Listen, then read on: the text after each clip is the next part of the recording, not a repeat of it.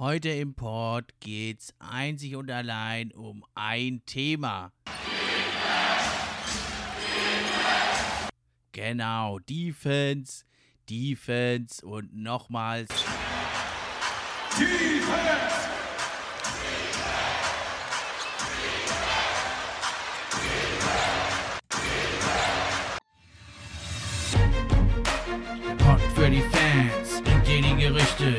News und die Trends. Mit wechselnden Gästen, natürlich die besten, sind wir am Diskutieren. Spieler und Teams am Analysieren.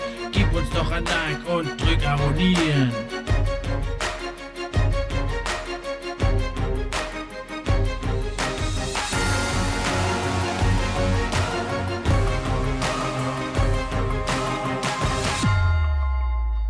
Hi, hallo und herzlich willkommen zur heutigen Episode vom NBA Fan Podcast. Ich bin wie immer euer Gastgeber Steffen Rudolf und habe heute einen Gast eingeladen, mit dem ich gerade letztens in der Facebook-Gruppe mich unterhalten habe über unser heutiges Thema. Das ist ja eben die Defense, wie es schon eben im Trailer gelaufen ist. Und da haben wir nämlich schon ganz interessante Diskussionen gehabt zum Thema Defense. Und deswegen wollen wir euch da teilhaben lassen an diesen Diskussionen. Und es handelt sich also um den eloquenten, eleganten, allseits bekannten Marcel Eckstein. Er ist eigentlich ein Blogger, aber heute hat er mal seine Tastatur und seinen Notizblock eingetauscht gegen das Mikrofon.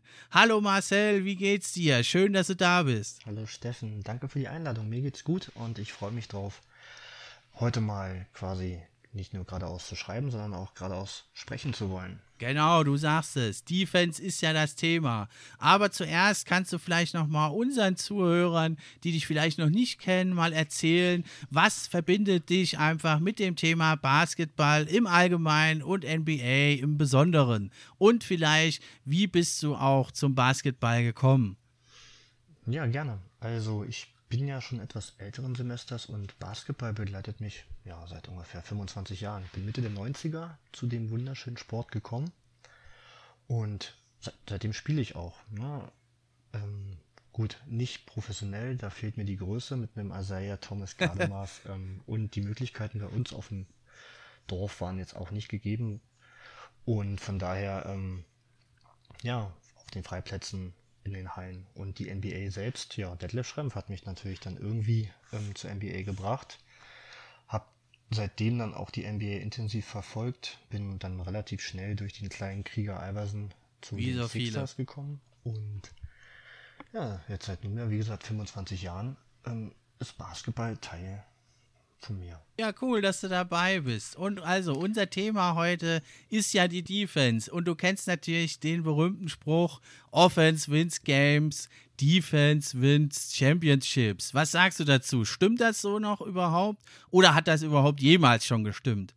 Ja, ich bin großer Freund von dem Spruch. In jeder Philosophie liegt ja auch ein Stück weit Wahrheit und ich bin davon überzeugt, dass es, um einen Titel zu gewinnen, auch nicht nur eine großartige Offensive braucht, sondern auch eine verdammt gute Defensive.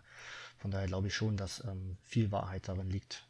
Ja, also es gibt natürlich immer so Phasen in der NBA, wenn man guckt in die Geschichte, da ist eigentlich die Offense äh, eher wichtig und am Zaubern. Und dann gibt es Phasen, da hat die Defense ist so stark, dass eigentlich die Offense da kaum dagegen ankommt. Aber natürlich ist klar, ganz ohne Defense geht es nicht, ganz ohne Offense aber natürlich auch nicht. Wie so oft natürlich liegt die Wahrheit in der Mitte. Und oft sind natürlich die Teams, die dann am Ende oben stehen, die auch eine gesunde Balance zwischen Offense und Defense haben. Da sind wir ja also jetzt schon mitten dabei. Wer sind denn jetzt für dich aktuell die drei besten Verteidiger in der Liga und warum? Die drei besten Verteidiger der Liga für mich sind ja auf eins momentan doch Ben Simmons. Mit meiner Sixers-Brille gehe ich da mit ihm, mit Mister. Ich habe das Gefühl, der beste Verteidiger der Liga zu sein. Über zwei Meter großer Guard, ja. aggressiv alle Positionen verteidigen kann. Dann an zweiter Stelle, ja, Klar, Rudi Gobert muss man nennen. Ähm, der Anker seiner Defensive mit einer unfassbaren Spannweite. Und ja, Nummer drei, Miles Turner, weiß nicht, er wird genannt, verbucht viele Blocks, aber ich glaube, tendenziell würde ich dann doch eher mit dem König gehen, mit LeBron James, der da oftmals auch ein bisschen runterfällt hinten, aber meines Erachtens ein verdammt guter Verteidiger ist. Ja, also ich habe jetzt gerade da auch, wie ich über die Frage nachgedacht habe, ist mir eigentlich aufgefallen, also man müsste eigentlich wirklich unterscheiden zwischen der Regular Season und den Playoffs weil irgendwie natürlich ist es also fast ein anderer Sport eigentlich mittlerweile, wenn man schaut, äh, besonders diese Saison jetzt ist natürlich auch ein bisschen zu verstehen durch diesen kompakten Kalender, aber also gerade diese Saison ist eigentlich die Regular Season, also da kann man, weiß ich nicht, ob man wirklich die Defense da wirklich gut bewerten kann. Wenn ich jetzt da meine Spieler suchen müsste, dann würde ich von der Regular Season sogar mein Nummer 1 Defender wäre eigentlich Jakob Pöltl der ja bisher natürlich in den Playoffs noch nicht so geglänzt hat. Oder auch ein Larry Nance, den würde ich in der Regular Season jetzt als einen der allerbesten Defender sehen. Oder eben auch ein Thaddeus Young, den hätte man da eigentlich jetzt nicht auf der Liste. Aber wenn man mal guckt bei Crafted NBA, da haben die Thaddeus Young als einen der besten On-Ball-Stopper, der also wirklich da die meisten Steals und Turnovers produziert oder mit die meisten in der gesamten Liga, den man jetzt aber eigentlich, wenn man wirklich an die Top-Defender denkt, da nicht auf der Liste hat. Also wenn ich an Top-Defender denke in den Playoffs, dann sind es für mich die üblichen Kandidaten. Anthony Davis, Kawhi Leonard, ja, Marc Gasol, Marcus Smart, Jimmy Butler, das sind für mich eigentlich so die Top-Defender. Wenn du jetzt mal weggehst von der Regular Season und sagst, okay, jetzt mal weg von den Stats, einfach so. Wer sind für dich die Top 3 Defender in der Liga? Vor allem jetzt mal gesagt in den Playoffs. Wen würdest du da nennen? Das ist eine gute Frage. Also ich denke, ich würde mit Spielern in die Schlacht ziehen wollen, die ich an meiner Seite wissen möchte, die alle Positionen verteidigen können, die ähm, aggressiv sind. Bin ich sofort wieder bei Ben Simmons. Ansonsten brauchst du länger, brauchst du ähm, Erfahrung. Ich würde Kawhi Leonard mitnehmen, ich würde den Bulldog, vielleicht auch Marcus Smart mitnehmen, ich würde ähm, natürlich einen Janis Antetokounmpo und klar, warum nicht einen Stiffle Tower hinten in der Mitte. Das sind alles so Akteure, die den Unterschied machen können am defensiven Ende. Und ja, klar, auch den J LeBron James. Rudi Gobert ja zuletzt ja, zuletzt auch von, äh, von Joel Embiid ja doch ein bisschen hier dominiert worden und hat dann nach dem Spiel auch noch einen äh, ja, Spruch gedrückt bekommen. Aber ich denke natürlich jetzt über eine ganze Playoff-Serie wird es dann schon auch wieder ein bisschen anders aussehen. Ja, klar, wer wird nicht von Joel Embiid dominiert? Also der Mann spielt ja gerade auch eine Saison für die Geschichtsbücher und da hat es auch ein Rudi Gobert schwer, ne? Na, dann sind es natürlich doch wieder auch ein bisschen, ja, andere Namen, dann sind es doch eher wieder die, ja, die alten Verdächtigen und auch ein Playoff LeBron James, den äh, würde ich auf jeden Fall auch als ein Top-Defender sehen. Den Regular Season LeBron James eher nicht so.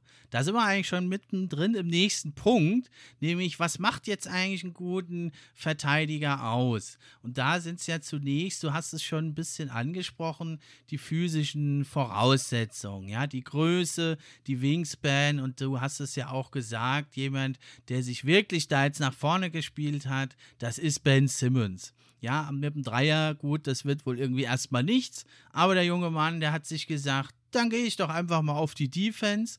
Und der hat natürlich mit seinem Gardemaß und aber auch seiner Größe und seiner Wingspan sich jetzt wirklich gemausert zu einem der besten Defender. Ne? Dann gibt es natürlich eher so, auch wichtig ist natürlich eher, wenn man am Korb dann näher ist, ist es da eben das Gewicht, die Muskelmasse, dass man da nicht rumgeschoben wird. Ja, die ist zum Beispiel auch einem PJ Tucker, der ja nicht gerade das Gardemaß hat, aber eben sein kompakter Körperbau, ja, wie ein Tank, wie ein Bodybuilder der gute Mann gebaut. Ja, das ermöglicht ihm eben trotz der fehlenden Größe da am Korb dann eben, ja, ähm, die Gegner sich vom Leibe zu halten. Was ist denn aus deiner Sicht noch eine wichtige physische Voraussetzung für Defender?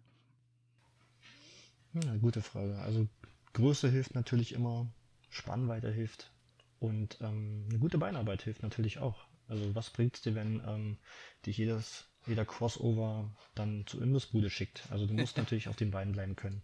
Du musst robust sein, du musst ähm, um die um die und durch die Blöcke kommen. Ähm, wenn Steven Adams einen harten Screen stellt und JJ Reddick herumrennt, dann musst du durch, dann musst du drum herum kommen. Ansonsten generell laterale Geschwindigkeit, ähm, Sprungfähigkeit auch, ja. das sind alles so physische Voraussetzungen, die natürlich helfen, dich zu einem guten Defender zu machen.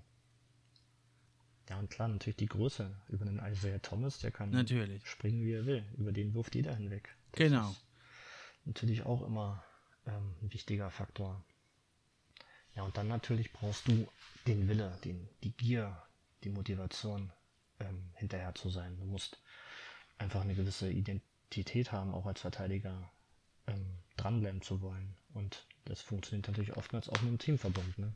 Das sieht man ja, sieht man ja auch diese Saison. Das trifft für einzelne Spieler zu, aber eben auch für Teams. Das sieht man zum einen an den Knicks, die dieses Jahr ja neben ihrem exzellenten Coach, der immer einen guten defensiven Gameplan hat, Tom Thibodeau, das äh, sieht man halt aber eben doch auch, es ist die Motivation. Der Coach hat es eben geschafft, den Spielern zu sagen, okay, Defense, das ist unsere Identität und da gehen wir jetzt rein und das ist, kann eben natürlich auch jetzt neben den physischen Voraussetzungen, die sagen wir mal ein bisschen den Rahmen bestimmen, gibt dann die Motivation, doch eben das, äh, welches Level man dann erreichen kann. Selbst die Houston Rockets, ja, jetzt sind sie ganz schön abgeschmiert, aber zu Beginn der Saison hatten sie eigentlich eine ganz gute Defense gespielt, waren da recht weit vorne. Warum? Sie waren alle top motiviert, selbst ein Eric Gordon hat da ganz gut verteidigt. Das macht also ganz, ganz viel aus. Aber eben die physischen Voraussetzungen sind erstmal das Tool sozusagen. Mit diesen Tools kannst du arbeiten und dann kommt es eben auch darauf an, was macht man dann damit. Ja, was also natürlich auch noch wichtig ist, ist natürlich die Sprungkraft, du hast es schon gesagt. Und ganz zentral eben für die Verteidiger am Korb vor allem, aber auch Jumpshot Defender ist eben ja die Fähigkeit, eben nicht nach vorne zu springen, und eben Fouls zu vermeiden. Da kommen wir ja später noch dazu. Es gibt ja diese heutzutage Meister darin, das Foul zu ziehen. Deswegen ist ganz wichtig, also senkrecht in die Höhe darf man ja springen, darf contesten. Da ist ja das ganz berühmte Beispiel, ist schon ein paar Jahre her, Roy Hibbert, der wirklich das gemeistert hat, diese Fähigkeit, da senkrecht hoch zu springen, Fouls zu vermeiden und ganz viele Würfe eben, ja, da zu erschweren. Und dann ist natürlich noch entscheidend die schnellen Hände und die Größe der Hände. Chris Paul, der Meister des Stils, oder eben Kawhi Leonard mit seinen riesigen Händen. Das hatte ich mal irgendwo gelesen. Wenn man die äh, Größe seiner Hände in Relation setzt äh, zur, zur Körpergröße, müsste der fast drei Meter groß sein. Ja, und da kann er dich mit diesen großen Händen da auch viele Steals oder zumindest Deflections also äh, erzielen. Das ist natürlich auch nochmal ganz entscheidend. Aber auch was noch entscheidend ist neben der Motivation, ist die Ausdauer. Warum ist für dich Ausdauer auch wichtig eben für einen guten Verteidiger? Gerade in der heutigen NBA. Na, wie ich schon erwähnt habe, du musst natürlich dem Offensivspieler ja. immer hinterherrennen. Meistens. Ne? Du bist äh, immer ähm, du musst immer wach bleiben. Du musst ähm, mental und natürlich auch körperlich einfach fit sein. Du musst ähm, ähm, dem Offensivspieler dem, dem, um die Blöcke hinterherjagen. Und das, ja, das kostet natürlich Kraft. Ja, und dann bist du meistens natürlich auch immer ähm, in der Situation, dass du reagieren musst. Ja, das, äh, read and react, sagt man ja auch in der Verteidigung. Von daher ähm, ist es einfach wichtig, fit zu sein, körperlich fit zu sein und natürlich auch mental fit zu sein. Ne?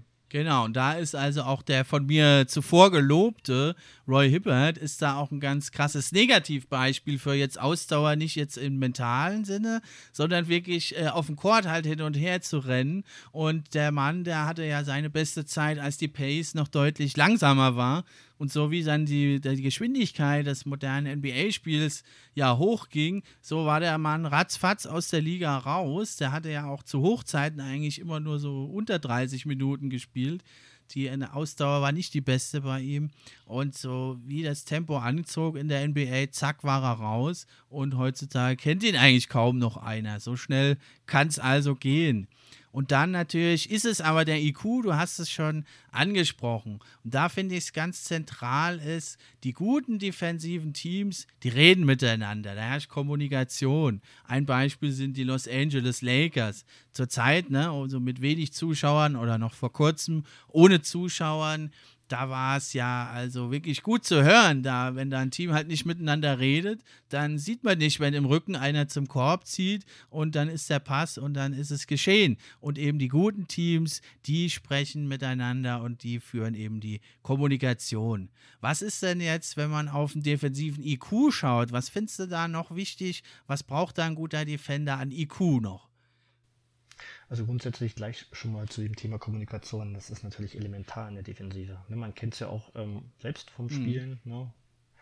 Die Ansagen, Block rechts, Block links, lass uns switchen. Ähm, das sind ähm, wichtige Faktoren für eine gute, funktionierende Verteidigung, auch als Verbund. Da hast du natürlich als Center wie Gobert oder auch ein Draymond Green ist ja als defensiver Quarterback sozusagen prädestiniert dafür, seine Vorderleute zu leiten, ähm, und Kommandos zu geben. Aber zurück zum IQ. Ja, defensiver IQ. Ähm, ich war ja ganz überrascht, ähm, als ich damals dann The Last Dance geschaut habe von Dennis Rodman. Ne? Bekannt als rauer Hund ähm, und harter Verteidiger. Ja, stimmt ja auch. Aber. Aber wie er dann doch in dem Vorfeld seiner Spiele die Gegner studiert hat, dann äh, versucht er zu verstehen, wie agieren sie, was passiert, wenn genau, die linke ja. Schulter kommt, mit dem Drive rechts. Ähm, der hat das, der hat das ja perfektioniert und ist ja dann dadurch auch oftmals einfach in den Kopf des Gegners eingezogen. Der Mann hat einfach seine Offensivleute, seine Gegenspieler verstanden. Und das ist natürlich auch etwas, was ähm, einen guten Verteidiger ausmacht. Ja? Kenne deinen Gegenspieler, weiß, was kommt, antizipiere richtig. Und von daher ist das, ähm, glaube ich, auch nochmal eine, spielt das eine große Rolle. Ne? Und so bist du natürlich in der Lage, ähm, den offensiven ähm, Aktionen entgegenzutreten. Und heutzutage hast du ja die Möglichkeiten. Ne? Es gibt ja die ganzen Tools, die Scouting Reports. Und wenn du ähm, einfach da auch ein gewisses Talent für hast und dann auch auf dem Feld erkennst, was der Gegenspieler macht, dann bist du natürlich auch im Vorteil. Ne? Dann bist du nicht mehr nur im Reagieren, sondern kannst vielleicht auch ein Stück weit deinen ähm, Gegenspieler dahin bringen, wo er nicht mehr effektiv sein kann. Tony Allen zum Beispiel hat es auch oft geschafft. Ne? Er hat nicht die wahnsinnig guten Stats, aber er hat es geschafft. Er war einer der besten der Liga, ähm, Anspiele zu verhindern. Er war immer meistens schon da, wo der Ball hinkommen sollte. Hat es immer geschafft, seinen Gegenspieler in Position zu bringen, wo er halt nicht effektiv auf den Korb gehen konnte. Den Schritt voraus. Obwohl er natürlich nicht der Größte war, aber im Endeffekt war es ein unfassbar guter Verteidiger ein harter Hund, der ja ähm, einfach auch verdammt intelligent verteidigt hat. Genau, ja, die Stärken des Gegners kennen und deswegen ist es natürlich oft auch für junge genau. Spieler genau. eben da sehr schwierig, doch das Ganze da so komplex ist mittlerweile. Da musst du eigentlich wissen, geht der Fadeaway nach links, nach rechts, wirft er eher wirft er eher aus der linken Corner, aus der rechten Corner. Da ist ganz, ganz viel zu beachten. Und das ist natürlich das Spiel in der NBA halt doch ein anderes jetzt als bei uns so auf dem Freiplatz. Und dann ist natürlich auch eine entscheidende Fähigkeit, natürlich Fouls zu vermeiden eben. Das sind in der Regel die Top-Defensive Teams, die machen wenige Fouls, nur wenn es sein muss. Und eben, um nämlich eben einfache Punkte an der Freiwurflinie, ja, da zu vermeiden. Und dann ist natürlich noch die ganz hohe Kunst, da gibt es ja einige Spezialisten, ist das Offensivfoul anzunehmen. Da äh, Manu Ginobili fällt mir da natürlich als allererstes ein. Der Mann aus Gummi hat es immer irgendwie geschafft. Plötzlich steht er dir im Weg und du läufst gegen ihn. Das sind natürlich dann noch so Feinheiten und da natürlich nicht jeder kann alle dieser ja, Anforderungen an den Top-Verteidiger ja, vollständig umsetzen. Aber selbst wenn man nur ein paar schon hat, kann man natürlich da schon glänzen. Und natürlich ist es auch so, dass man natürlich äh, auf dem Flügel andere Fähigkeiten gefragt sind als unterm Korb. Genau, es müssen nicht immer jetzt die äh, flashy, sexy Stats sein, ja, der, der Block, wo dann der Ball in die 17. Reihe geschmettert wird, aber dann hat der Gegner wieder Einwurf. Oft sind es eher so die kleinen unscheinbaren, nicht messbaren äh, Dinge, die einen guten Defender auszeichnen. Ja, und deswegen muss man wirklich sagen, ist es doch in, der letzten, in den letzten Jahren die Defense ja immer mehr in den Hintergrund eigentlich gerückt. Die, die Punkt pro Punkt Zahlen steigen immer weiter. Und ja, manche Kritiker behaupten sogar, also diese Saison, gerade diese Saison, sei die Defense teilweise fast nicht existent. Was meinst du dazu? Und könnte es vielleicht sein, dass das auch an fehlenden Stats gibt eben. Es gibt außer diesen Blocks und Rebounds eigentlich nicht viele Stats und Steals, die ähm, defensive Leistung messbar machen. Und dann ist es natürlich für junge Spieler vielleicht eben auch nicht so interessant, da ein guter Verteidiger zu sein, sondern eben in der Offensive zu glänzen. Was sagst du dazu? Ja, grundsätzlich ist es auch natürlich schwierig, Verteidigung einfach zu messen. Ne? gute Verteidiger, die müssen nicht immer zwei Blocks pro Spiel und zweieinhalb Steals pro Spiel haben. Ne? Gute Verteidigung misst sich natürlich auch eben daran, dass der Gegner nicht punkten kann ne? und es dem Gegner auch einfach zu erschweren, leichte Punkte zu machen. Und das funktioniert natürlich oftmals auch einfach im Teamverbund. Ne? Als Verteidiger bist du nie alleine für eine gute Defense verantwortlich. Ne? Du kannst es ja kaum messen. Ne? Also es gibt ja natürlich so die Stats wie eben die angesprochenen Blockchain Steals oder irgendwelche Advanced Stats wie defensives Box plus minus oder das defensive Net Rating. Am Ende stehst du aber einfach mit vier Mitspielern auf dem Feld. Und das muss funktionieren. Das muss als Teamverbund funktionieren. Und was hilft dir ein elitärer Verteidiger, wenn alle vier anderen vor dir ähm, eine Drehtür sind? Du kannst dann natürlich am Ende mhm. retten. Blocks sind ja beispielsweise auch einfach ähm, immer ein Resultat davon, dass vorher nicht gut verteidigt wurde. Das ist die letzte Instanz. Ich glaube, grundsätzlich hast du recht. In den letzten Jahren ähm, sind die offensiven Outputs der Mannschaften immer größer geworden. Ne? Man sieht immer mehr Blowouts, immer höhere Ergebnisse. Ähm, liegt wahrscheinlich auch daran, dass einfach die Spieler hochprozentiger von draußen treffen. Ne? Und dann ist natürlich die Frage, wie steht es denn um die Defensive am Perimeter? Auf der anderen Seite, wenn man sich jetzt genau diese Saison anguckt, muss man natürlich auch sagen, du hast eine verdammt kurze Offseason gehabt. Du hast selten aufgrund des ähm, der momentanen Situation selten alle Spieler immer an Bord. Da muss mal wieder hier jemand in die Quarantäne. Dann hast du da nur den halben Kader zur Verfügung. Die defensiven ähm, Coaching-Staffs, die können sich kaum auf die Gegner einstellen. Du hast ähm, selten immer die gleiche Line-Up gegenüber. Nur als Beispiel ähm, das Spiel meiner Sixers gegen die Nuggets, als ähm, sie quasi mit einer Ruftruppe gegen Jokic ja, und Co. antreten mussten. Spieler, die man sonst nicht auf dem Schirm hat und haben gar nicht so schlecht gespielt. Teilweise Maxim über 30 Punkte. Ähm, die, die Defensive der Nuggets kannte die Spieler kaum, konnte sich kaum darauf einstellen.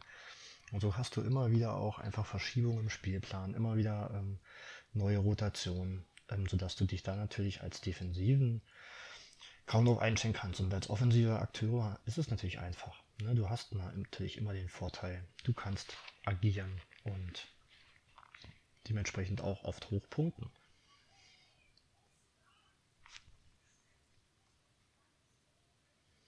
Und wie du auch sagtest, ähm, ist natürlich immer auch als junger Spieler flashy, Punkte zu generieren. Alle wollen halt irgendwie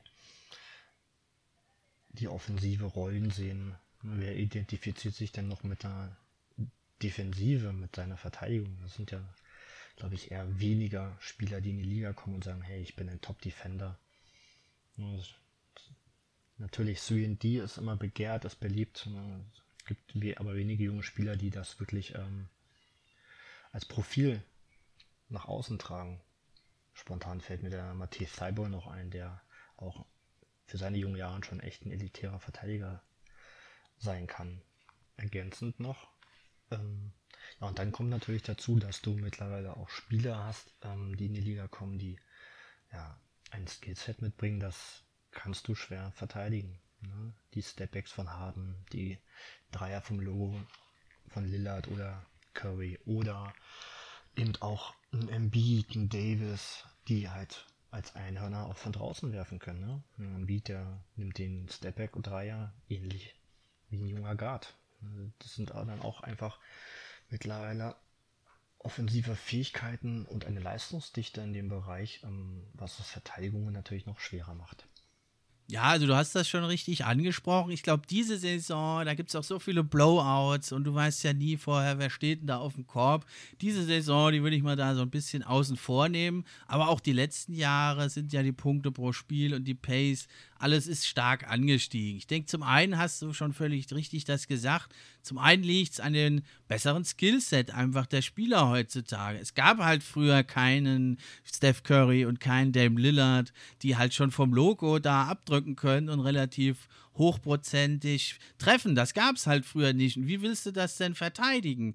Und wenn du die halt verteidigst oder doppelst, dann spielen die halt den freien, äh, freien Mann am Korb an und dann schließt der halt hochprozentig ab. Also ich denke, das ist das eine. Zum anderen denke ich, dass die Defense nicht unbedingt ja, also von der Intensität in der Regular Season hat es auch definitiv abgenommen im Vergleich zu den 90ern. Aber ähm, wenn man schaut in den Playoffs eben wieder, da ist es doch ein anderes Spiel. Und die Champions der letzten Jahre, das sind auch alles gute Defensive Teams. Die Lakers, die kamen ja letzte Saison vor allem über ihre Defense. Toronto Raptors haben ein paar der besten Defenders in ihren Reihen gehabt. Kyle Lowry, Kawhi Leonard. Marc Gasol, alles Top-Defender. Ja, und da ist es dann eben doch, wenn es drauf ankommt und alle Teams vollen Einsatz geben, dann geht es nämlich eben doch wieder um die Defense. Und auch die Warriors, klar natürlich ein überragendes Offensivteam, aber auch die haben eine ganz, ganz starke Defense äh, gespielt. Und selbst wenn du zurückgehst zu Superteams wie den Miami Heat, um LeBron James, Dwayne Wade, Chris Bosch, die kamen auch über die defensive Intensität. Selbst die Celtics mit ihrem Superteam oder auch die Mavs, die haben da eine Wall aufgebaut, eine, eine, eine Mauer vor LeBron James, haben den zermürbt und haben letztendlich damit eigentlich auch den Titel geholt. Also ich denke, so ganz einfach kann man es jetzt nicht sagen, dass nur noch geballert wird. So kann man es jetzt nicht verallgemeinern. Ja, da gebe ich dir absolut recht. Hm, schaut man sich mal das Netrating der letzten Champions an, dann bist du natürlich immer wieder an dem Punkt, dass du sagen musst, ähm, eine gute Defense ist dann halt doch wichtig. Ne? Gerade in den Playoffs ähm, spielt das eine große Rolle. Wenn man sich die letzten 20 Jahre anschaut, hast du nur fünf Teams, die ein schlechteres Netrating haben als Platz 3. Oha. Und die guten Defenses, ja, da bist du natürlich klar bei den Warriors von 2015. Das beste Defensivrating der Liga.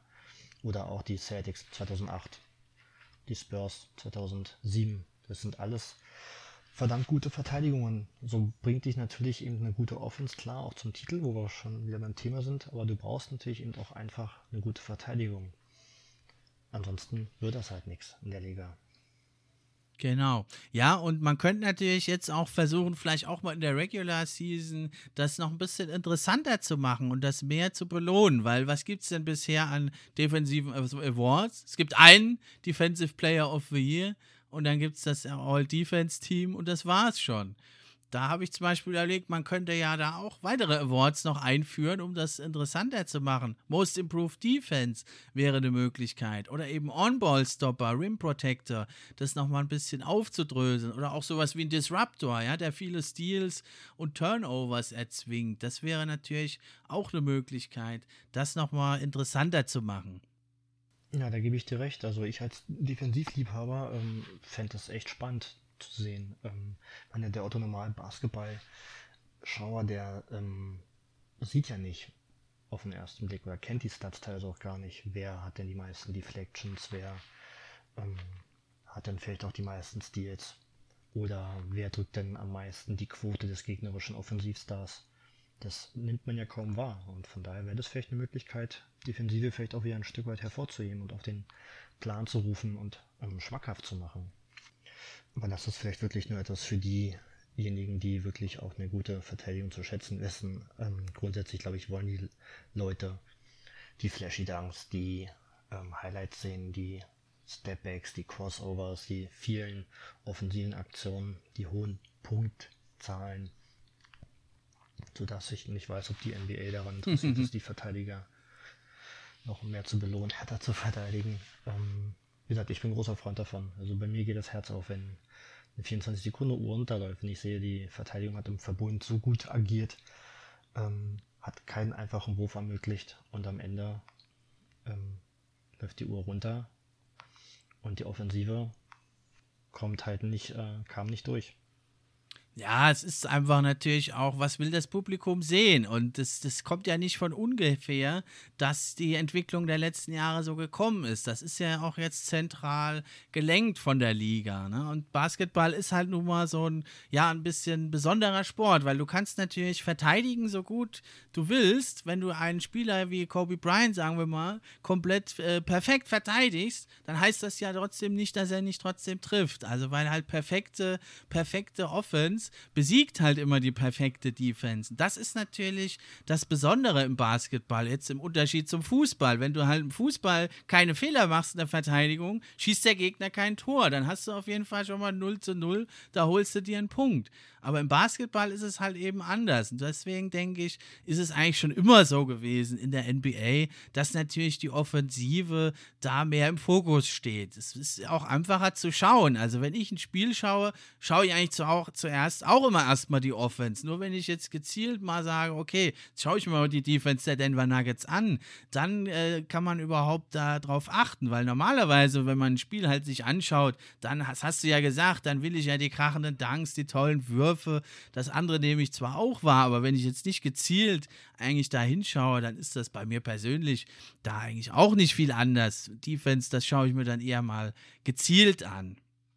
Aber schauen wir uns das doch mal, gut, aber schauen wir uns das doch mal an. Weil, wie ist es jetzt so gekommen und warum ist die Offense so stark geworden? Da gibt es nämlich ein paar ganz entscheidende Regeländerungen. Und man muss sich natürlich da auch mal angucken, welche Zeit ist denn gemeint mit früher, wenn es immer heißt, früher war die Defense besser. Weil wenn ich mir die 80er Jahre anschaue, da war die Defense überhaupt nicht besser. Da war es ja, äh, hast du das auf dem Schirm, wie viele Punkte pro Spiel da gemacht wurden in den 80er Jahren? Ja, ich hatte es mir rausgesucht, aber ich glaube, du bist jetzt schneller. Ähm, es war auf jeden Fall ähm, mehr als in den 90ern. Ich kann es dir sagen, 1984 zum Beispiel 110,2 Punkte pro Spiel. Drei Saisons über 110. Ja, und da wurden ja nicht viele Dreier genommen. Das war mit überwiegend zwei Punkte Würfen. Genauso viel wie jetzt in dieser Saison, wo wir gedacht hätten, das ist ja unglaublich. Es gab auch schon in den, in den 60ern gab es ein paar Saisons mit 117, 115 da, das hat jetzt nochmal andere Gründe, wenn da so elitäre Spieler gespielt haben, die nicht zu verteidigen waren damals. Na, aber da muss man klar sagen, also in den 80ern war die Defense nicht äh, das entscheidende Kriterium. Da ist ja mit, mit zwei Punkten, Punktewürfen, da wurden ja kaum Dreier genommen. Ja, und wenn man dann mal anschaut, aber bis 1995, da sind die Punkte pro Spiel im Durchschnitt in der NBA schon auf 101,4 gesunken 1999 waren es dann sogar nur noch 91,6 Punkte im Schnitt. Also jetzt nicht irgendwie vom schlechtesten Team, sondern durchschnittlich in der Liga. Und dann ist es eben wieder bis 2008 gestiegen auf fast 100. Und jetzt, also seit 2014, ist es wieder über 100 Punkten pro Spiel und die letzten Jahre immer weiter gestiegen. Was meinst du, woran liegt das, dass sich das jetzt nochmal so krass verändert hat in den letzten sechs Jahren? Über zwölf Punkte im Schnitt werden mehr gemacht. Ja, ich glaube, das hat grundsätzlich natürlich auch mit der Veränderung des Offensivspiels zu tun. Es gibt ja dann doch die Tendenz dazu, immer mehr Dreier zu nehmen. Ne? Auf die Spitze getrieben von den Houston Rockets ähm, unter Daryl Morey zum Beispiel, der klassische Morey-Boy. Da ging es dann wirklich darum, nimm den Dreier oder zieh zum Korb und nimm am besten noch einen Foul auf und geh dann zu an die Linie. Das ist dann das Effektivste, was du machen kannst als Offensive. Und so, zudem werden halt die Dreier dann auch mittlerweile echt hochprozentig getroffen. Also das ist ja eine Wahnsinnsentwicklung. Und wie viele Schützen du mittlerweile auch auf dem Feld hast, ähm, dadurch denke ich schon, dass ähm, das eine große Rolle spielt, Genau, ja, das ist das eine, aber ich habe noch so drei ja, Bereiche ausgemacht, die auch, also regeltechnisch oder wie das viel gepfiffen wird, neben also dieser Veränderung des Skillsets gibt es auch noch drei Bereiche, in denen sich die Regeln verändert haben oder wie gepfiffen wird. Das sind zum einen ist es, wie Fouls gezogen werden und gepfiffen werden. Das zweite ist die Veränderung von dem Handchecking von der Handchecking-Regel über die Zeit. Das dritte ist eben die Art und Weise, wie überhaupt verteidigt werden darf, nämlich eben Man-to-Man -Man oder eben Zone. Und da fangen wir doch mal an mit dem Foulziehen. Da gibt es ja Spieler, ja, du hast schon gesagt, James Hahn, Steph Curry oder auch Trey Young, die also Meister darin sind, ja, da Fouls zu ziehen. Zu Beginn der Saison vor allem Trey Young ist damit aufgefallen, ja, nachdem er nach, nach dem Screen dann plötzlich einfach stehen bleibt. Der Gegner, der da über den Screen läuft, ja, läuft gegen ihn, hat da irgendwie 15, 16 Freiwürfe gezogen. Das äh, ist jetzt ein bisschen wieder eingeschränkt worden. Aber ja, was sagst du da insgesamt dazu, zu diesem Faulziehen? Ja, ich bin so kein großer Freund davon. Ne? Ich meine, Trey Young, der hat jetzt am Anfang der Saison auf die Spitze getrieben. Es ähm, ist nicht schön anzuschauen. Ich Furchtbar. bin, wie gesagt, kein großer Freund davon. ist natürlich clever, ne? im Rahmen der Regeln sich dann da den Vorteil zu verschaffen und dann im besten Fall ähm, dann auch regelmäßig an die Linie zu gehen. Ähm, grundsätzlich, wie gesagt, wenn die Jungs zum Korb ziehen und da ist eine Berührung, die wirklich ihn daran hindert, ähm, den Korb sauber zu machen, dann soll gepfiffen werden. Wenn es jetzt nur darum geht, nochmal ein Stück weit die Schulter rauszustellen oder vielleicht nochmal, wie gesagt, einen Freiwurf zu ergattern. Ähm, ja, ich weiß nicht, ich bin, wie gesagt, eher ein Freund davon, dass die Schiedsrichter da ein Stück weit vielleicht mehr laufen lassen, aber das ist natürlich schwierig. Ich bin kein Schiedsrichter, ich kann es ähm, nicht einschätzen. Ich weiß halt irgendwie, dass das oftmals auch einfach ausgenutzt wird für einen Spieler. Ich meine, James Harden ist natürlich echt Meister darin, ne? Ja, aber aus Sicht des Spielers, ich meine, er operiert im Rahmen des Erlaubten, er hat Erfolg damit, also warum nicht machen? Genau, richtig. Ja, es gibt ja auch die Unna dann, wenn du halt irgendwie an einer völlig wurffremden Situation gefault wirst, ähm, vielleicht bei einem unsauberen Screen und dann noch schnell die Hände so hoch reißt, als ob du schnell werfen wolltest und dann noch versuchst, dadurch die Freiwürfe zu generieren. Ähm, da bin ich kein großer Freund von. Ähm, sehe ich nicht gerne.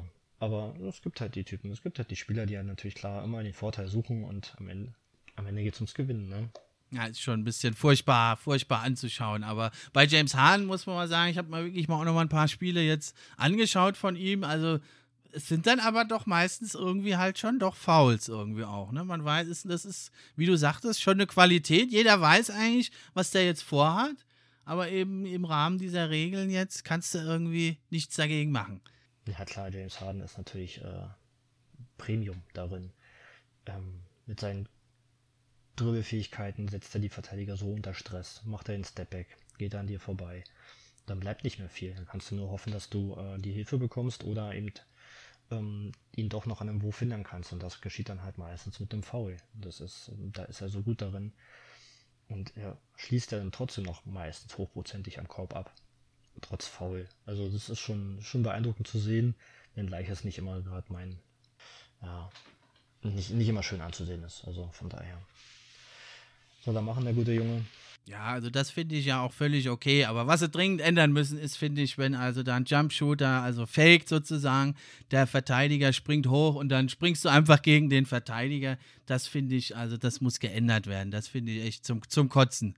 Ja, das ist das, was du erwähnt hast. Ne? Es gibt halt immer auch Spieler, die du einfach nicht verteidigen kannst. Ne? Du hast Kobe Bryant erwähnt. Ne? Oder Dirk Nowitzki zum Beispiel. Du, der wirft einfach über den dich hinweg. Es gibt halt einfach, ja, dann Spieler, wie gesagt, nicht zu verteidigen sind und dann bleibt halt vielleicht im Worst Case einfach nur das Foul.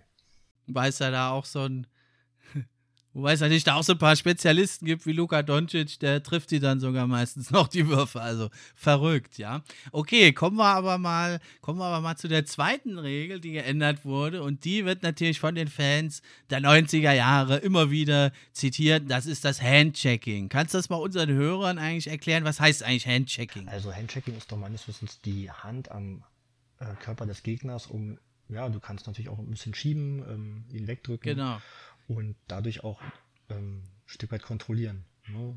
Genau, und diese, diese Regel ist meiner Meinung nach eine Regel, die die NBA so stark geprägt hat wie keine andere. Weil schauen wir uns mal die Entwicklung an, du hast es schon gesagt. Also was heißt eigentlich Handchecking? Ich kann die Hand am Gegner lassen. Und das war mit der Regel von 1976 bis 94, 95 war das so.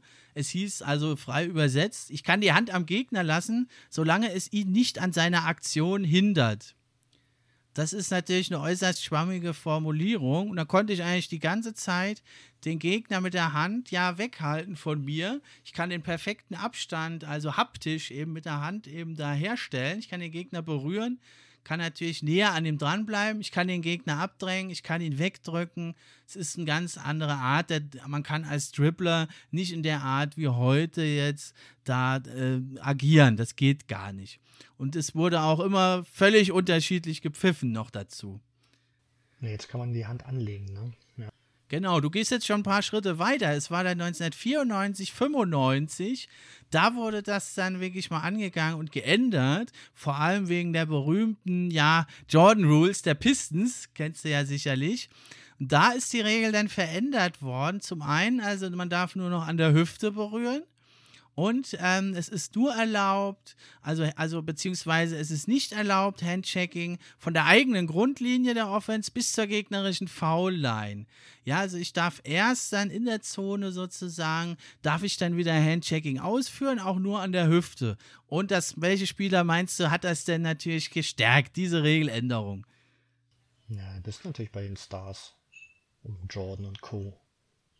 Ja, das waren natürlich die Ballhändler, die elitären. Michael Jordan, Reggie Miller, Penny Hardaway, Grant Hill. Die können jetzt ab der eigenen Grundlinie losdribbeln und dann können sie eigentlich erst in der gegnerischen Zone richtig hart da angegangen werden. Aber diese Regel, die hatte jetzt zwar schon gewisse Auswirkungen, aber nicht sehr viel. Denn was war die Antwort der Defense? Ja, eben jetzt nicht mit den Händen. In der Regel stand mit den Händen darf man es nicht machen.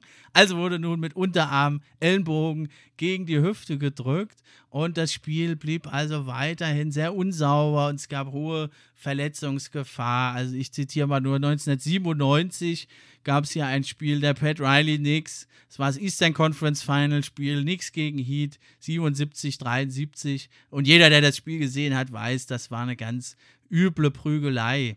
Also, was hat man gemacht? Man hat 1999 andere Körperteile da auch mit eingeschlossen, aber weiter hat man es erst ab der Freiwurflinie erlaubt. Und da kam eben wiederum die Pistons ins Spiel. Die sind da irgendwie immer wieder verbunden mit dieser Handchecking-Regel. Denn die 2004 Pistons, die haben es ja geschafft, da wirklich die Zone trotzdem dicht zu machen. Die haben dann einfach die Zone völlig blockiert und haben dann da äh, weiterhin sehr, sehr hart operiert. Und da war es zum Beispiel in den Eastern Conference Finals 2004 Pistons gegen die Pacers. Ich lese dir mal alle Scores vor, ja von sechs Spielen, die Serie ging über sechs Spiele. Die Pistons haben 4-2 gewonnen. Erstes Spiel, Pistons Pacers, 74, 78. Zweites Spiel, 72, 67. Drittes Spiel, 85, 78. Drittes Spiel, 68, 83. Dann fast umgedreht, 83, 65. Und das letzte Spiel 6, eins der härtesten Spiele der letzten Jahre, 69, 65 für die Pistons. Ja, da ist natürlich bei all meiner Liebe für die Pistons die Frage, wer würde gerne sowas heute sehen? Und dann kam es eben 2004, direkt nach der Championship, die endgültige Handchecking-Regel, wie sie auch heute ist. Jeglicher Kontakt, der den Gegenspieler bei der Ballführung behindert oder in eine Richtung drängt, ist verboten. Und jetzt kannst du kommen. Welche Spieler hat das verändert? Und das ist für mich die Veränderung schlechthin, die das heutige Spiel geprägt hat.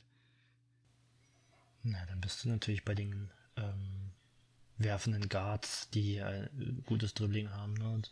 Curry, Lillard, Harden, Irving. Und die können äh, an freien Falten, können mit ihrem Dribbling entweder vorbeigehen, zurückgehen, haben, haben, den, haben den Platz einfach auch, ne?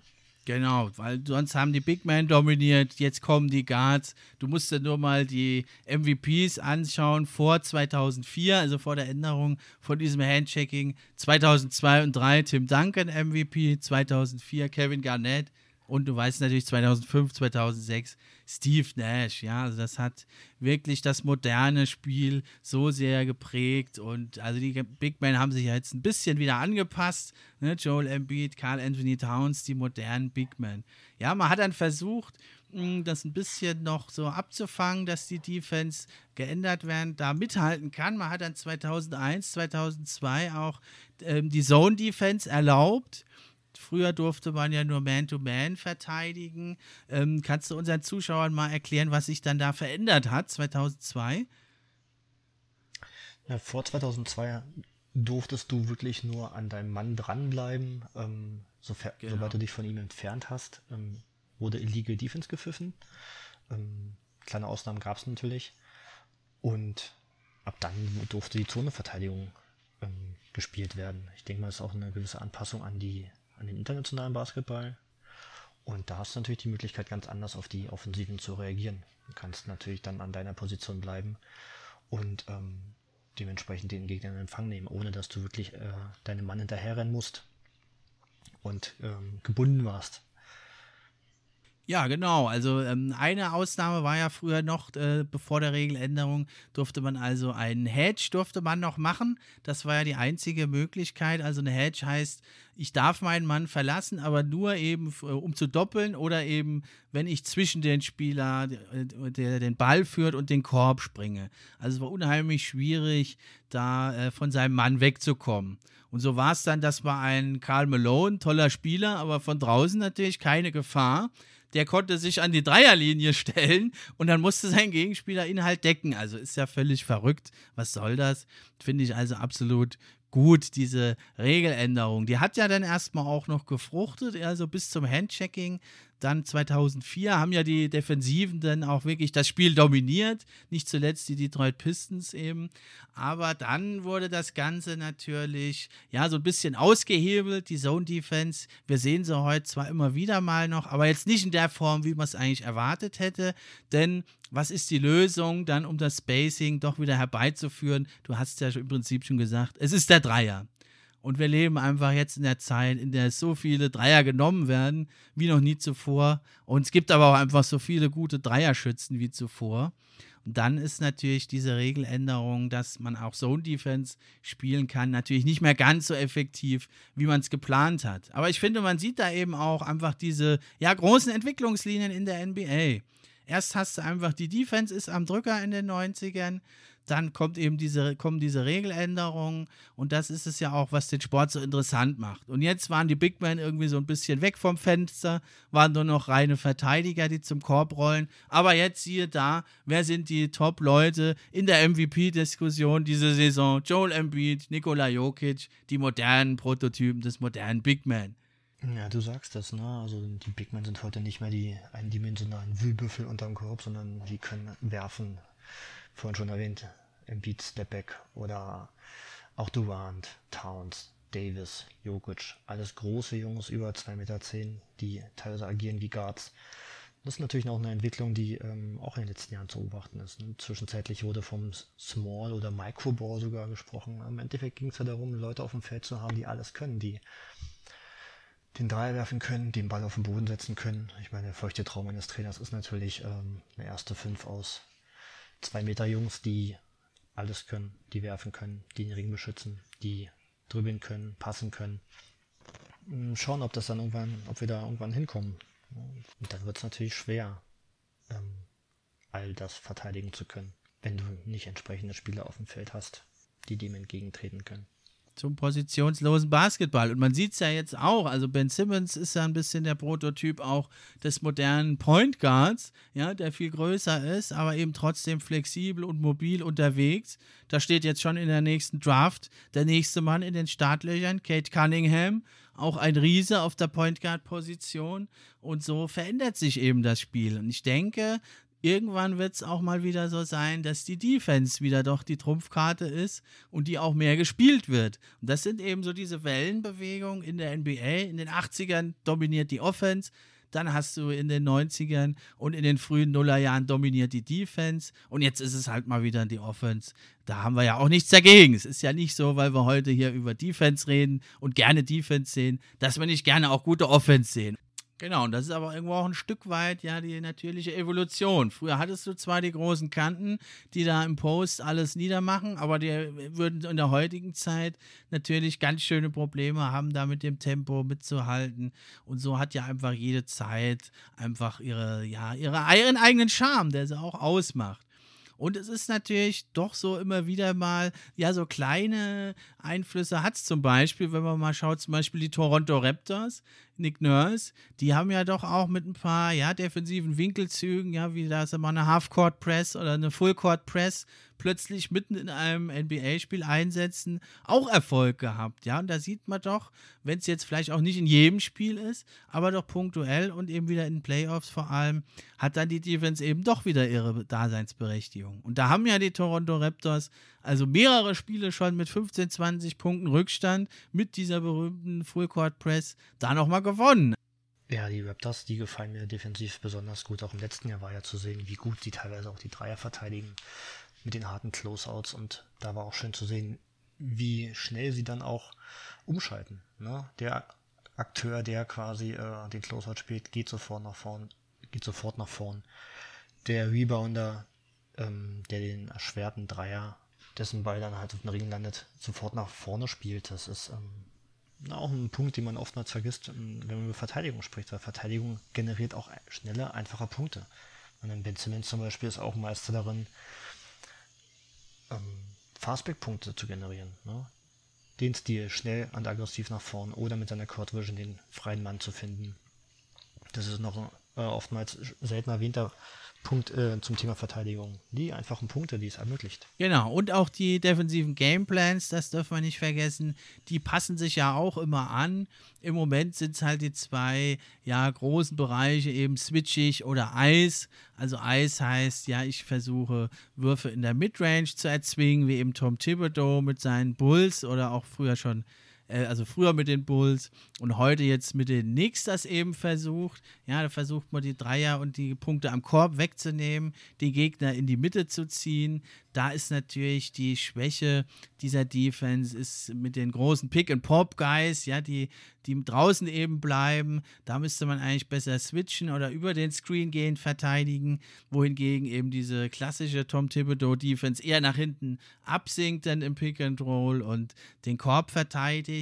Das ist da so ein bisschen die Schwäche. Und auf der anderen Seite steht diese große, ja, Philosophie im Prinzip.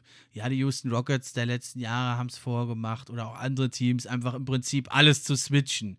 Was findest du denn da besser? Hm, gute Frage. Also ich bin jetzt kein Defensivkoordinator, aber ich ähm, bin einfach generell ein großer Freund davon, zu variieren, die Offensive vor Probleme zu stellen. Na, alles zu switchen gibt dir natürlich die Möglichkeit, ähm, ja, auf alles reagieren zu können. Ähm, aber auch so einen großen Stiffe Tower im Hintergrund zu haben, der eben den Zug zum Korb erschwert, ist, ähm, ist natürlich auch immer ein probates Mittel. Aber wie gesagt, ich bin ein Freund davon, verschiedene Varianten zu spielen, die Offensiven immer wieder vor neue Probleme zu stellen. Das sehe ich ganz gern. Auch mal vielleicht eine Fullcourt oder Halfcourt Press einzustreuen. Das sind ja alles Optionen, die du als Verteidigung hast. Ja, der Vorteil bei der Ice Defense ist halt, ja da, die kannst du eigentlich mit fast jedem Spielermaterial immerhin umsetzen. Wie gut es dann klappt, ist natürlich nochmal die Frage. Aber da weiß jeder, hat eigentlich jeder, eine, weiß ganz genau in jeder Situation, wie muss ich mich verhalten. Das Problem sind halt eben, ja, wenn die Gegner von außen heiß laufen, dann kann diese Defense Probleme bekommen. Die ist eigentlich für frühere Jahre gedacht. Die hat sich Tom Thibodeau eigentlich gegen die Triangle Offense ja ausgedacht. Aber trotzdem, die Knicks sind Nummer zwei in der Defense dieses Jahr. Die Ice Defense, die macht eben da ein bisschen weniger Druck auf den ballführenden Spieler. Das sieht man auch. Die Knicks sind zwar führend in der Defense insgesamt, sind aber nur auf dem 25. Platz bei den Steals und auf dem 29. Platz bei den Turnovers. Demgegenüber natürlich die Switch äh, stark, also die Defense, in der man mehr switcht, die versucht natürlich da mehr Druck auszuüben auf den Ballführenden, mehr Turnover und Steals zu erzwingen. Das sind so ein bisschen die Konzepte. Ne? Und so einen Mischansatz verfolgen zum Beispiel die Utah Jazz. Da bleibt ja also jetzt diese Saison Rudi Gobert viel mehr am Korb. Wie gefällt dir denn das, dass er jetzt nicht mehr switcht? Er geht nicht mehr raus eigentlich, nur ganz selten switcht er noch gegen Guards. Er bleibt immer am Korb und eben seine Vorderleute müssen das dann regeln. Was sagst du dazu? Ja, ist natürlich auch mal die Frage, welche Spielertypen hast du? Was, was kannst du umsetzen auf dem Feld? Der Erfolg gibt ihnen ja recht. Ne? Also Rudi Gobert ist ein elitärer Verteidiger, der seine Defensive ordnet und mit seiner Länge und seiner Spannweite jeden Wurf erschwert. Und wenn er einen Schritt leicht nach draußen macht, ich habe letztens auch gelesen, dass die ähm, Quoten auch sinken, wenn er ein Stück weit raustritt. Aber grundsätzlich, wie gesagt, ähm, die Defensive gibt ihm ja ähm, oder der defensive Erfolg gibt ihnen ja recht. Spannend wird es eher zu sehen, wie sie in der, in den, wie sie in den Playoffs reagieren und agieren. Da hatten sie im letzten Jahr ja doch arge Probleme mit Jungs wie ähm, die aus dem, aus dem Midrange-Game agieren können. Ne? Und dann ja, wird man sehen, wie sie sich, wie sie das vielleicht in den Playoffs umstellen können, beziehungsweise anpassen. Ja, da muss man schauen, weil also sie bringen auch sehr, sehr wenig Druck auf die Offense. Ich habe wirklich mal, war sehr erstaunt, sie sind auf dem letzten Platz, was Steals und forcierte Turnover angeht, aber da müssen sie in den Playoffs sicherlich zulegen. Ja, und ergänzend muss man dazu sagen, dass in diesen Jahren natürlich auch ähm, zum Beispiel Donovan Mitchell defensiv sich enorm verbessert hat. Und Mike Conley, man auch nicht vergessen, im letzten Jahr noch nicht wirklich angekommen in Utah. Ähm, aber ein unfassbar defensiv starker Guard. Ne? Gürten Grind in Memphis, das war die Identität. Und nicht zu vergessen, Royce O'Neill, für mich einer der unterschätztesten Verteidiger und Rollenspieler der Liga. Also generell macht die Mannschaft auch einfach verdammt gut, der Utah Jazz. Ne? Und Rudy Gobert als Anker in der Defensive, ähm, das, das sieht schon gut aus. Ja, aber das zeigt ja wiederum, es braucht halt nicht die Steals und die forcierten Turnover. Du bist natürlich auch eine gute Verteidigung, ähm, wenn du einfach die Würfe erschwerst. Wenn du ähm, den Gegner es so schwer machst wie möglich, einfache Körbe zu erzielen, ohne unbedingt die Steals oder Blocks oder ja, die Turnovers auf deinem Statistikbogen zu bringen. Ne? Das ist ähm, beeindruckend zu sehen. Das ist schön. Ähm, so eine fluide Defensive im, im, Teamverbund, also die Jazz, gefallen mir dahingehend echt gut. Generell macht die Jazz einfach Spaß dieses Jahr. Viertbestes, viertbestes Defensivrating. Ja, ein Team, was ja auch jetzt nochmal sich ein bisschen verändert hat in der Defense, sind ja die Lakers. Da gibt es eine ganz interessante Statistik, wenn LeBron James, Anthony Davis und Marc Gasol auf dem Feld stehen. Da haben die Lakers also eine ganz elitäre Defense, lassen nur 100 Punkte pro 100 Possessions zu. Das ist ein unglaublicher Wert. Und und die haben also da meiner Meinung nach auch noch einen Ticken besseren Big Man eben mit äh, Davis, der halt noch mobiler ist, der den Korb zumacht und noch einen größeren Radius selbst als Gobert abdeckt. Und selbst die Lakers, ja, letzte Saison schon mit einer tollen Defense, haben noch mal ein paar Sachen umgestellt. Ja, jetzt eben vor allem durch Marc Gasol. Ja, sie erlauben die zweitwenigsten Offensiv-Rebounds. Letzte Saison waren sie da noch 13 ja, und sie lassen, ziehen extrem wenig Fouls. Sie haben die zweitniedrigste Freiwurfrate. Letzte Saison waren sie dann noch auf Platz 17. Jetzt sind sie die zweitbesten äh, Verhinderer von Freiwürfen. Und die Gegner müssen halt insgesamt, alle diese Werte zeigen das eigentlich an, die Gegner müssen insgesamt sich jeden Punkt hart erarbeiten. Und das ist es eben. LeBron James hält das Team verantwortlich und Defense als Identität des Teams haben sie eigentlich jetzt so da schon implementiert ja, auch ein Verdienst von Frank Vogel natürlich, dem Coach, der ist ja eh ein Defensivspezialist. Und da haben sie das jetzt so verinnerlicht, dass also auch neue Spieler da mitziehen. Dennis Schröder, ja, spielt auch eine ganz tolle defensive Saison. Aber die Lakers haben da eben auch den ganz großen Vorteil. LeBron und Anthony Davis, wenn er denn fit ist, machen 50 Punkte. Und da kann natürlich der Rest des Teams sich doch auch auf die Defense konzentrieren. Und dann kann ich natürlich auch ein Team aufstellen, was defensiv stark ist. Ja, da gebe ich dir absolut recht. Marc Gasol ist grundsätzlich äh, einer der besten verteidigenden Big Men der Liga. Ja, schon allein in Toronto hat er Joel Embiid ein, ein um andere Mal ähm, zum Verzweifeln gebracht. Und damals in Memphis war er auch mit der defensive Anker der Mannschaft. Ähm, und jetzt bei den Lakers so ein erfahrener, ruhiger ähm, Spieler mit unfassbar viel Übersicht. Und ja, du hast auch schon Dennis Schröder erwähnt. Ne?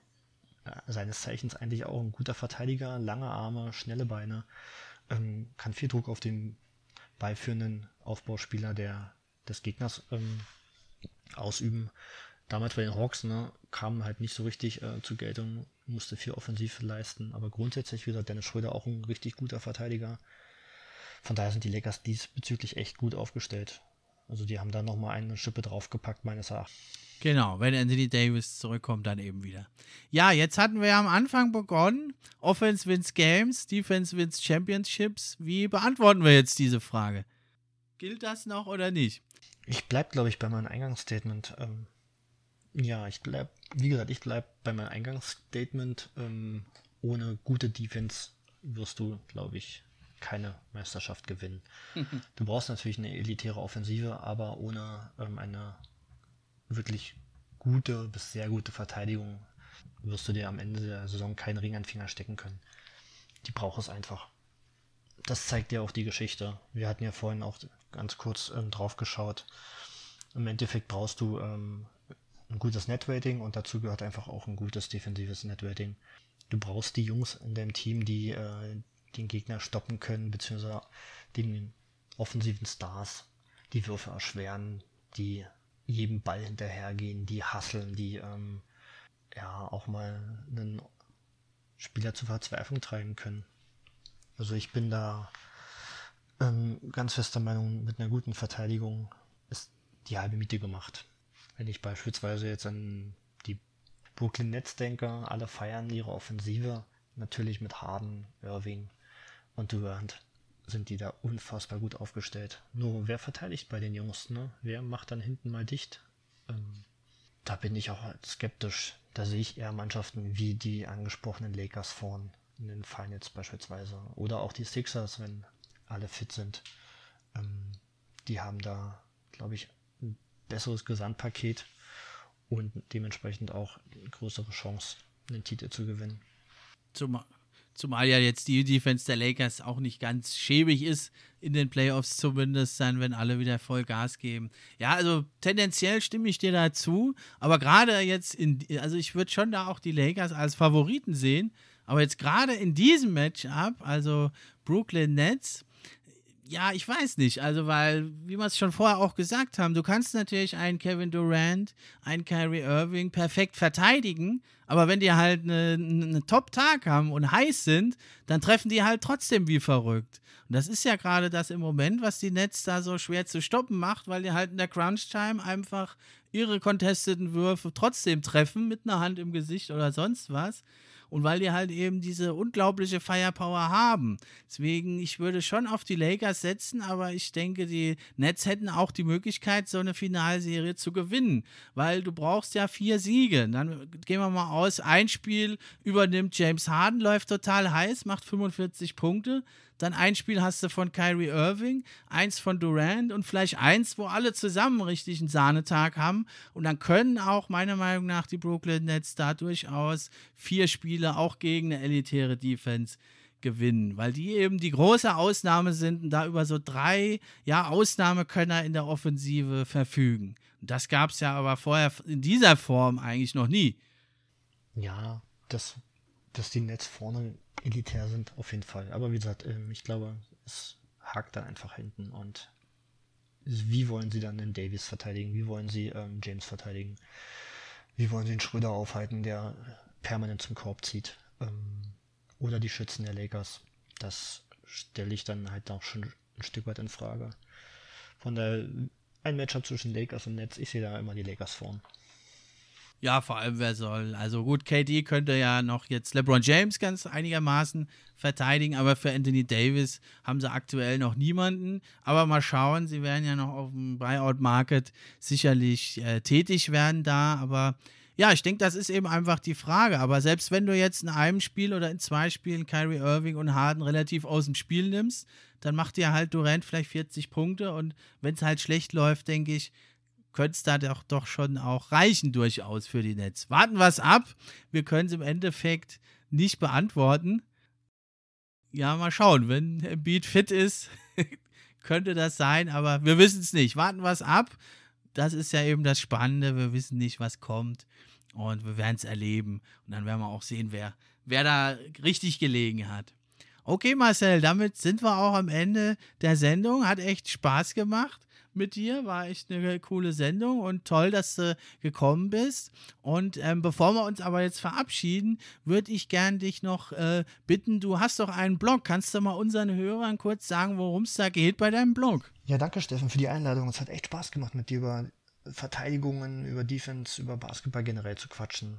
Ähm, ja, mein Blog, der ist ein Resultat aus der basketballfreien Zeit wir können ja gerade nicht auf die Plätze, in die Hallen und an sich schreibe ich schon immer ganz gern, sodass ich dann einfach, ähm, ja, das zum Hobby gemacht habe, beziehungsweise auch ähm, für mich eine Art Arbeitsproben, weil ähm, ich mache nebenbei auch noch ein Journalistikstudium, sodass das auch immer ganz schön ist, ähm, dort ein paar Texte produzieren zu können.